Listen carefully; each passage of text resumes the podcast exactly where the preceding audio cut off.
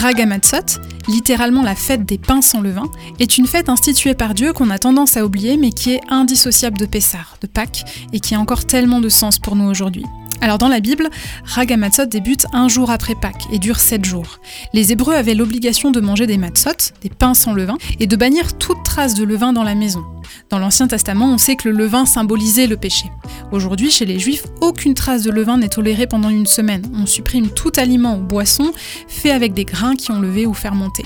Alors les mères de famille se livrent donc à un grand nettoyage de printemps pour éliminer le levain et les enfants participent symboliquement à une chasse au levain à la lueur d'une bougie. Ils doivent retrouver des petits morceaux de levain que la maîtresse de maison a cachés. Alors dans le Nouveau Testament, on a la figure de Jésus, qui est le pain sans levain, le pain sans péché.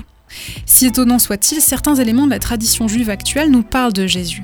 Sur la table du repas, par exemple, il y a trois matzot, trois pains sans levain, empilés les uns sur les autres dans un linge blanc. Pendant le repas, le père prend la matzah du milieu et la brise en deux. Il enveloppe l'un des morceaux dans un autre linge blanc qu'il met sur son épaule et qu'il cache. Plus tard, il demande à un enfant de retrouver le morceau caché. Quand l'enfant a trouvé, il le ramène au père qui le montre à tous. Et ce morceau de massa prend alors un nom grec, en pleine cérémonie juive, le nom d'Aphikomen, qui peut signifier je suis venu. Ces éléments nous parlent de Jésus et de la Trinité. Tout d'abord, les pains sans levain ont des trous, tout comme Jésus qui a été percé au moment de sa crucifixion.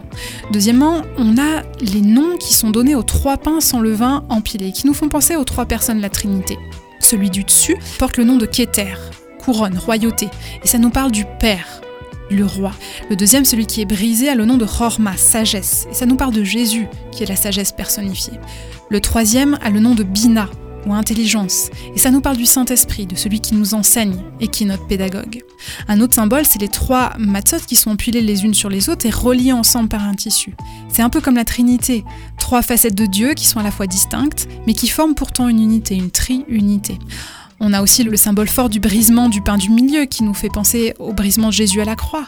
Ce morceau qui est ensuite enveloppé dans un linge blanc comme le linceul de Jésus ce morceau qui est caché, oublié, comme Jésus dans le tombeau pendant trois jours, et puis enfin ce morceau qui est retrouvé, comme lors de la résurrection de Jésus. On peut aussi euh, se poser la question de ce nom grec, aphikomène, en pleine cérémonie juive. Et en fait, c'est comme si Dieu avait déjà prévu une ouverture vers les nations par sa résurrection, son salut. Et la signification de ce mot je suis venu, ben, ça nous parle de Jésus qui est venu et qui est ressuscité. Alors Jésus, lui, lors du repas de Pessah avec ses disciples juste avant sa mort, il sait ce qu'il fait il prend du pain, la massa du milieu, il la brise, et puis il la donne en disant que ceci est son corps qui est donné pour eux.